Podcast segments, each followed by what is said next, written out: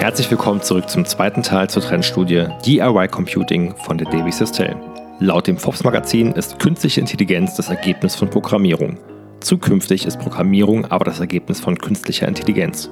Wo Do-it-yourself-Computing in zehn Jahren stehen könnte und wie mit Hilfe von KI, beispielsweise über Textmining, aus RPA IPA wird, um den Automatisierungsgrad, den man erreichen kann, noch weiter zu erhöhen, besprechen wir im weiteren Verlauf. Darüber hinaus kommen wir auch auf aktuelle offene Vakanzen rund um das Thema Low-Code und RPA bei der Bahn zu sprechen. Dranbleiben lohnt sich also.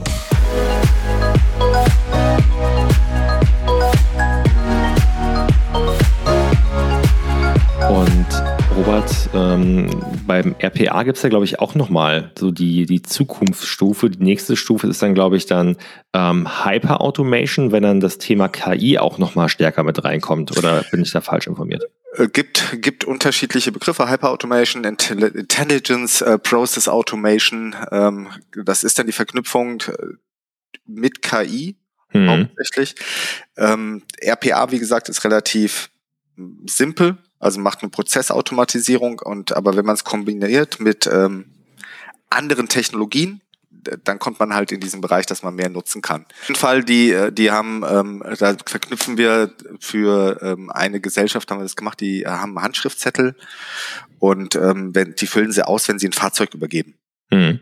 Und äh, damit kann, das kann RPA nicht verarbeiten. Aber äh, wir haben zum Beispiel das Team Smart Data, die machen daraus, scannen das ein und machen über KI ein Textmining.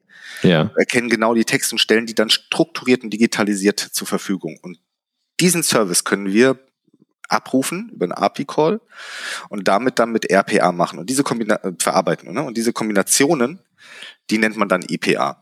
Ähm, ah. Da arbeiten wir gerade sehr aktiv dran, dass wir KI-Funktionen über RPA abrufbar machen und somit den Automatisierungsgrad, den man erreichen kann, erhöhen.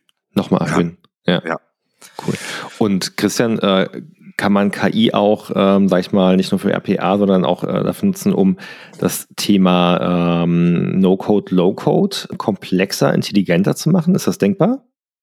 Ja, durchaus. Also auch dem haben wir in der Trendstudie so ein äh, Kapitel gewidmet, äh, die Rolle der KI in der Softwareentwicklung ja, wenn ich mir das heute anschaue, oder vielleicht mal anders angefangen, äh, Forbes hat in einem Artikel, das äh, Forbes Magazin hat in einem Artikel äh, im Februar 2020 geschrieben, äh, künstliche Intelligenz ist das Ergebnis von Programmierung.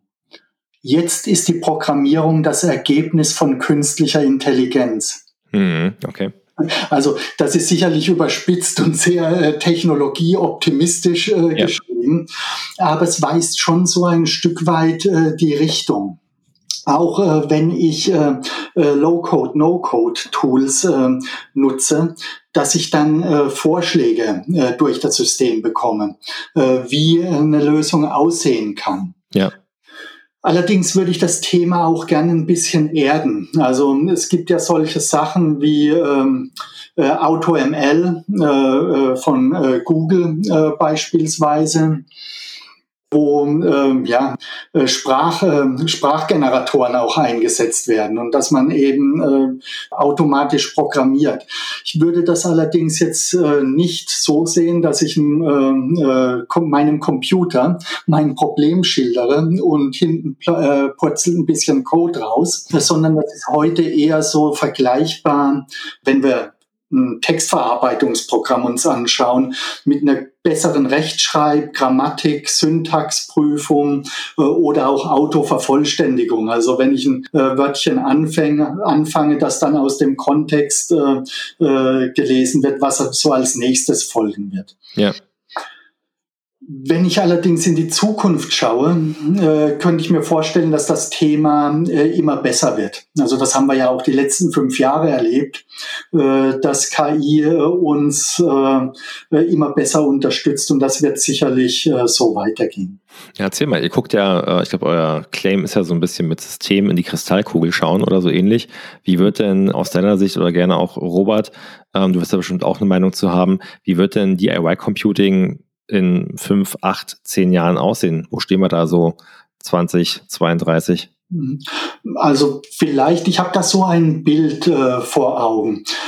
Und zwar äh, braucht man Heute, ja, für bestimmte Probleme, die sehr komplex sind, braucht man nach wie vor äh, professionelle Entwickler.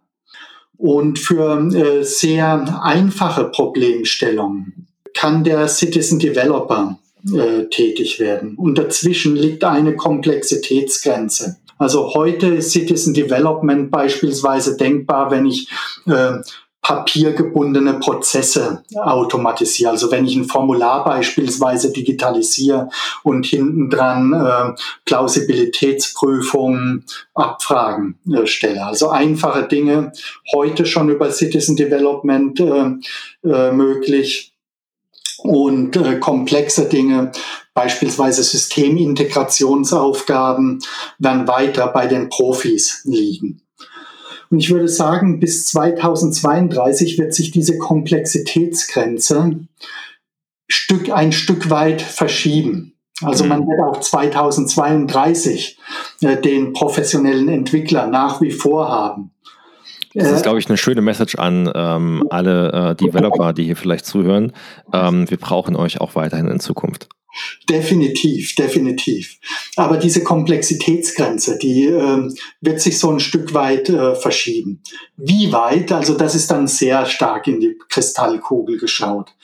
Wenn ich beispielsweise äh, in äh, Reports äh, des Analysehauses von Gartner schaue, und dann sprechen die ähm, ja im Zeitraum von zehn Jahren von selbst integrierenden Plattformen. Also äh, sprich, äh, äh, dass ich Integrationsaufgaben äh, vollautomatisch äh, erledigen kann.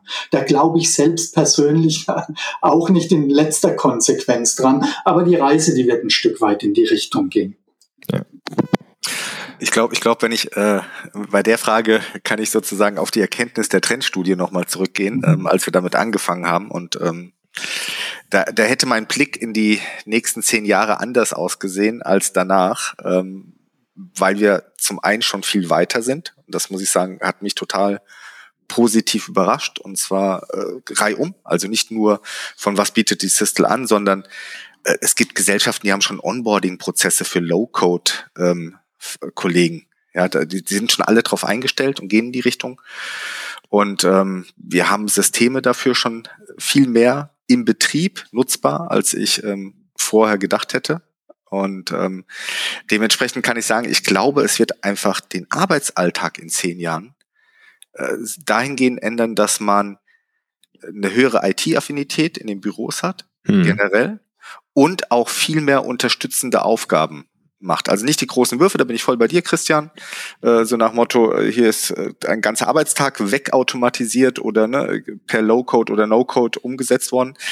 Aber ich glaube, er wird viel angenehmer, weil viel mehr Themen unterstützend eingesetzt werden, die man vor Ort braucht, wo man auch keine IT-Abteilung fragen muss, wie man das nutzt, sondern wo man sich schnell zusammenklickt und zum Beispiel Gesprächsergebnisse dokumentiert ja, die, die, ich, und mehr Zeit hat, mit dem Kunden zu sprechen, weil das alles automatisch weggespeichert wird. Und da habe ich Routinen einfach mir selber gebaut. Und ich glaube, den Arbeitsalltag wird es deutlich erleichtern ähm, und das konstant auch immer ein bisschen breiter. Na, vielleicht nicht nur erleichtern, sondern auch einfach wirklich ähm, äh, bereichern auch wie du halt eben sagst, man hat eben dann wirklich für die, für die wichtigen ähm, Arbeitsschritte, für die wichtigen Prozesse dann auf einmal mehr Zeit, ähm, anstatt sie halt eben für wiederholende Tätigkeiten aufzuwenden. Aus deiner Sicht als PO, Robert, ähm, ich kann mir vorstellen, das wird ja auch dann in Zukunft, wir leben schon teilweise ein Stück weit in der Zukunft, du hast gesagt, wir sind hier und da schon weiter als äh, vielleicht gedacht, aber wie werden sich denn die, die Anforderungen an IT-Service-Provider da draußen verändern? Wie nimmt das auch, sag ich mal, wie nimmst du das bei der Sistel wahr, wenn man eher früher vielleicht für maßgeschneiderte individuelle Lösungen ähm, ins Boot geholt wurde und entwickelt hat im Kundenauftrag, ähm, ist ja wahrscheinlich auch die Rolle von einem ähm, Service Provider und die Rolle von der DB Sistel zukünftig eine etwas andere.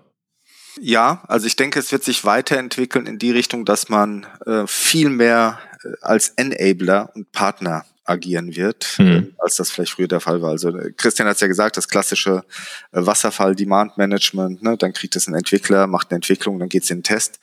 Ähm, und äh, da wird es viel mehr jetzt in die Richtung gehen, dass du Gesellschaften unterstützt. Also machst immer noch Entwicklung, immer noch die gleichen Tätigkeiten, aber nicht mehr mit dem Fokus, dass du eins zu eins etwas umsetzt, sondern mit dem Fokus, dass du die Low-Code-Entwickler, No-Code-Entwickler damit unterstützt, dass sie selber mehr umsetzen können. Und das sind auch die Dialoge, die auch jetzt schon anfangen, äh, dass jemand sagt, ne, ich möchte eigentlich leichter in dem Bereich automatisieren. Dann wird ja ganz gezielt gesagt, das möchte ich erreichen, das würde ich momentan äh, machen, indem ich das via GUI nachbaue und da möchte ich einen API-Call für haben.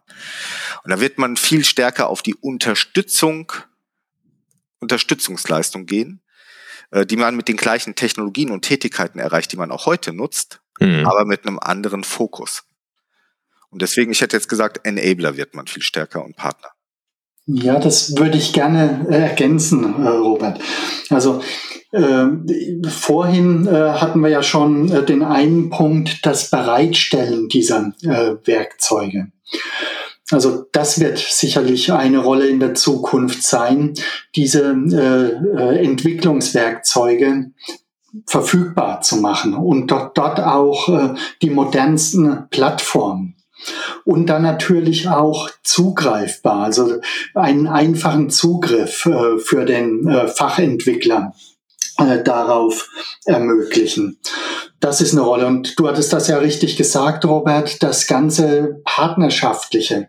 Also ein ganz großer Anteil ist natürlich auch äh, Coaching, Unterstützung, zur Seite stehen. Ich habe in einem Report gelesen, äh, mit simplen Training wird äh, das Thema nicht erledigt sein, sondern äh, ich muss partnerschaftlich äh, äh dem IT-affinen Fachanwender zur Seite äh, stehen. Und das ist ein Punkt. Und ein weiterer Punkt, den ich sehen würde, ist, geht auch in Richtung äh, so ein Stück weit Wissensmanagement, Knowledge Management. Um da ein Beispiel mal äh, aufzumachen, wenn äh, beispielsweise ein äh, Controller in einem Fachbereich, im Personenverkehr, Fernverkehr, vielleicht ein Problem für sich löst, äh, mittels einer, eines No-Code-Werkzeuges oder auch mittels äh, RPA, ja, dann kann das ja natürlich genauso interessant und relevant sein für einen, einen Controller, der bei äh, DB Cargo oder bei der Netz äh, äh, sitzt. Äh, und das entsprechend, diesen Wissensschatz auch äh, verfügbar zu machen, das würde ich auch bei einem ja, äh, Digitalpartner sehen, der äh, ja ein Stück weit diesen ganzen Prozess orchestriert. Mhm. Also auch zukünftig dann diese Citizen Developer auch dann im Fachbereich ähm, auszubilden. Ist ja schon mal super schön zu hören, dass es sogar schon Onboarding-Prozesse gibt bei uns, die ähm, äh, diese Anteile auch schon mit berücksichtigen, aber es auch dann die DB Systel einfach dann diese Citizen Developer im Konzern halt eben ausbildet und begleitet. Du musst halt, du musst einfach diese Möglichkeiten äh, aufzeigen. Da hat der Christian äh, auch die Beispiele genau richtig gesagt. Ne? Ja. Wenn ich bei mir im Büro sitze, heißt das ja nicht, dass ich die richtigen Lösungen entdecke, die in einem ganz anderen Ort für einen ganz anderen Fall gebaut worden sind. Und äh, diese Zusammenhänge sichtbar zu machen und anwendbar, nutzbar zu machen, wird eine wichtige Aufgabe sein. Und auch in dem Coaching ist es, wir hatten ja vorhin angesprochen, ne, wir brauchen die Entwickler weiterhin. wir brauchen sie unbedingt um zum einen auch um die Plattform weiterzuentwickeln, aber auch um dieses Coaching durchzuführen. Und ich kann äh, definitiv sagen, bei uns im RPA-Team, wenn ich mir die Entwickler von uns anschaue, äh, wir haben so äh, führen ein sogenanntes Pair-Programming aus. Da mhm. ruft aus, also das ist dann ein Kollege aus der Gesellschaft, entwickelt selber RPA-Lösungen, sagt aber, er möchte mit dem Entwickler von uns einfach mal ähm, zusammen den Code durchgehen oder das Problem durchgehen. Dann machen die einen Termin, wo sie im Pair-Programming sich das gemeinsam lösen und Best Practices austauschen. Und wenn ich mir die Entwickler angucke, auch was für einen Spaß sie da haben. Erstens, sie haben das Problem gelöst. Zweitens, sie haben einen Kollegen in der Entwicklung in Technologie weitergebracht, also er hat was gelernt. Ja. Und ähm, haben den Dialog dort gehabt, statt einfach den Code nur einzustellen. Und das erkennst du am Strahlen, dass das einfach auch Spaß macht. Cool. Das heißt aber dann auch für HR, es ist dann nicht undenkbar, dass dann in naher Zukunft ähm, bei einem, ich weiß nicht, HR-Business-Partner oder ähm, im Finanzbereich bei einem Controller auch dann im Anforderungsprofil durchaus drin stehen kann, vielleicht erste Erfahrung mit Microsoft Power Plattform oder derartiges. Ja, also auch heute schon der Fall ist, gerade bei ja. uns, auch bei HR, weil auch die natürlich große Herausforderungen haben, schnell zu agieren. Ne? Wir haben ähm, zum Beispiel bei der Bahn durchaus Gedanken, früher war es beim Recruiting so, dass man viel über Telefon gemacht hat. Und jetzt muss man mhm. sich als HRler, als Recruiter auf einmal damit beschäftigen, wie reiche ich die Jugend und muss ich nicht statt Telefon äh, eher abends via Chatbots mhm. unser, unsere neuen Kollegen erreichen, weil die tagsüber ja eigentlich nicht telefonieren oder also ne, irgendetwas tun, arbeiten, studieren. Und ähm, nachts sind unsere Büros nicht besetzt. Das heißt, auch da müssen wir überlegen, wie wir mit der Technologie und äh, Kombination von Lösungen ähm, da die richtigen Leute erreichen. Und das ist wieder etwas im HR-Bereich aufgehoben. Im HR-Bereich kann es dann auch gelöst werden, wenn man via Low-Code die richtigen Technologien nutzt.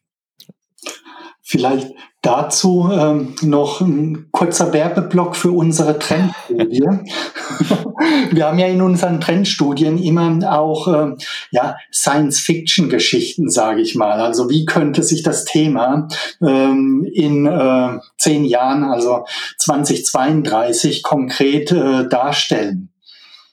Und diesmal haben wir in der Tat auch eine äh, dieser Geschichten äh, bei einem äh, HR-Kollegen angesiedelt, der äh, eine entsprechende Mitarbeiterumfrage äh, gestalten soll und dabei auf ähm, Citizen Development Werkzeuge zugreift. Also mhm. sicherlich ein äh, inspirierender Teil der Trendstudie, den es sich lohnt, mal anzuschauen. Links packe ich auf jeden Fall in die Shownotes rein. Dann vielleicht nochmal ein anderer Werbeblock und zwar äh, Thema Karriere. Ihr habt ja schon gesagt, wir brauchen weiterhin ähm, Experten, Expertinnen, die das Thema auch vorantreiben. Ich habe mal geguckt, parallel, wenn man bloß RPA oder Low-Code äh, bei uns auf der Karriereplattform eingibt, Software-Architekt, MS-Power-Plattform, ähm, Experte, Service-Design und Automatisierung, RPA-Entwickler, da ist ja wirklich eine ganze, ganze Menge drin. Ähm, Robert, bei dir im Team sucht ihr aktuell noch oder sind das eher Stellen, die bei Kollegen, Kolleginnen in den Bereichen anzuordnen sind? Äh, wir suchen gerade, aber tatsächlich die, die du jetzt erwähnst, sind bei Kollegen ähm, im Konzern. Äh, ja. Das äh, ist die DB Dialog, die eine Technologie einsetzt. Zum Beispiel ist, glaube ich, gerade eine draußen äh, mit Berlin-Schwerin. Ähm, also das ist so äh, diverse. Da sieht man auch, wie weit das schon bebreitet, äh, verbreitet ist. Ähm, unsere kommt jetzt demnächst. Also ich glaube, wenn wir hier veröffentlichen, dürfte auch unsere draußen sein, wo wir im Team RPA-Entwickler suchen.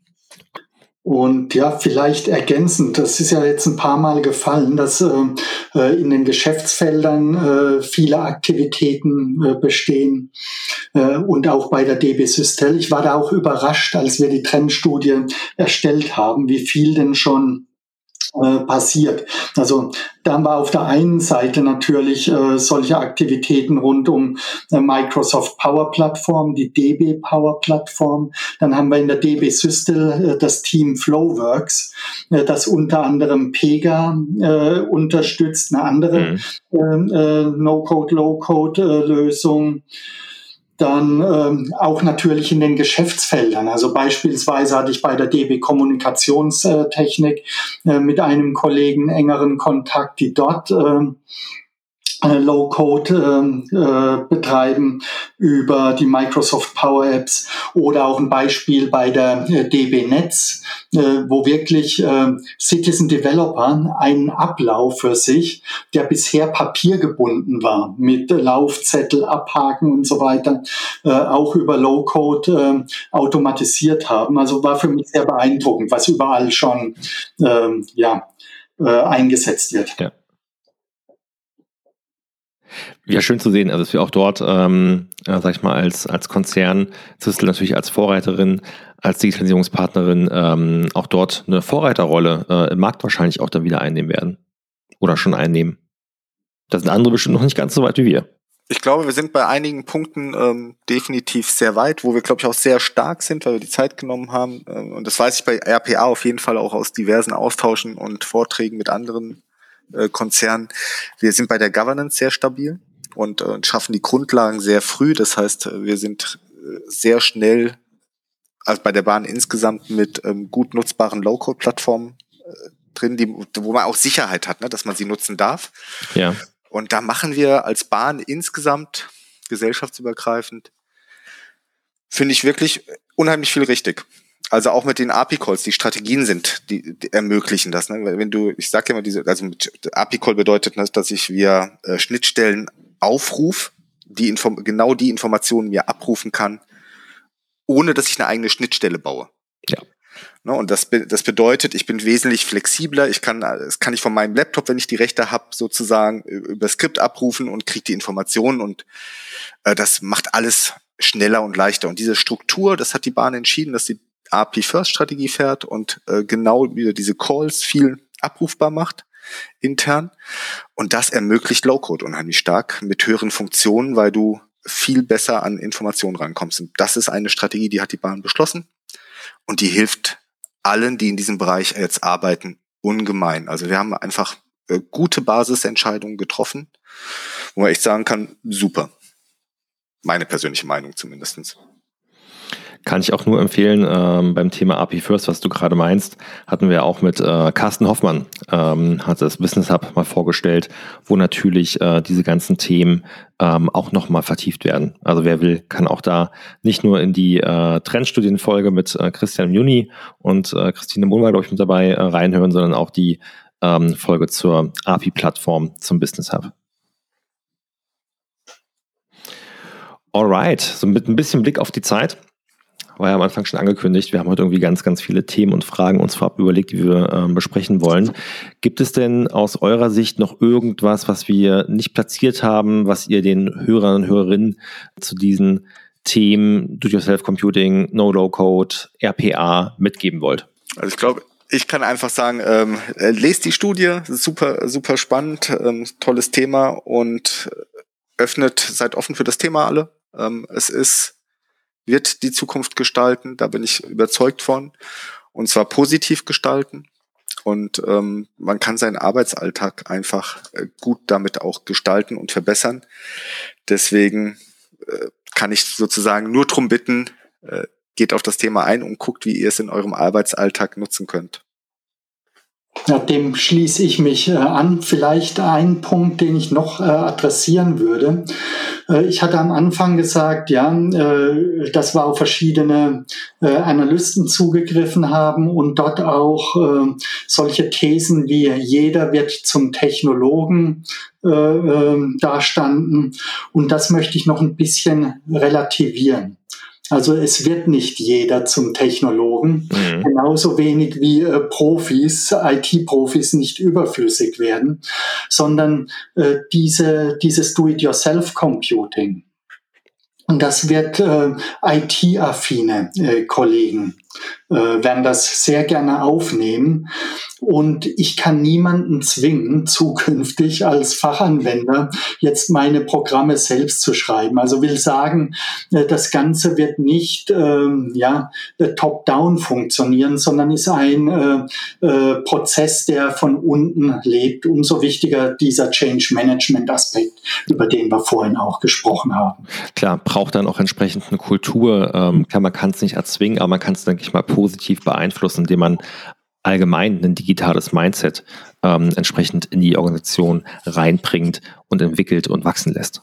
Du musst das Ganze halt als, als Dienstleistung sehen. Ne? Also es ist, wie Christian sagt, ich brauche das Fach-Know-how, aber wenn du dir zum Beispiel die ganzen CAD-Programme anschaust, ähm, wo ich früher äh, die ganzen Punkte reinsetzen musste und inzwischen kann ich die Formen reinziehen und Ingenieure können viel besser designen ähm, und müssen nicht mal am Zeichenbrett stehen, sondern können das im Autodesk CAD oder anderen äh, CAD-Programmen äh, selber designen oder ja. was im 3D-Druck passiert ist, wo man jetzt Leute mit Programmen selber ja Funktionen erstellen können.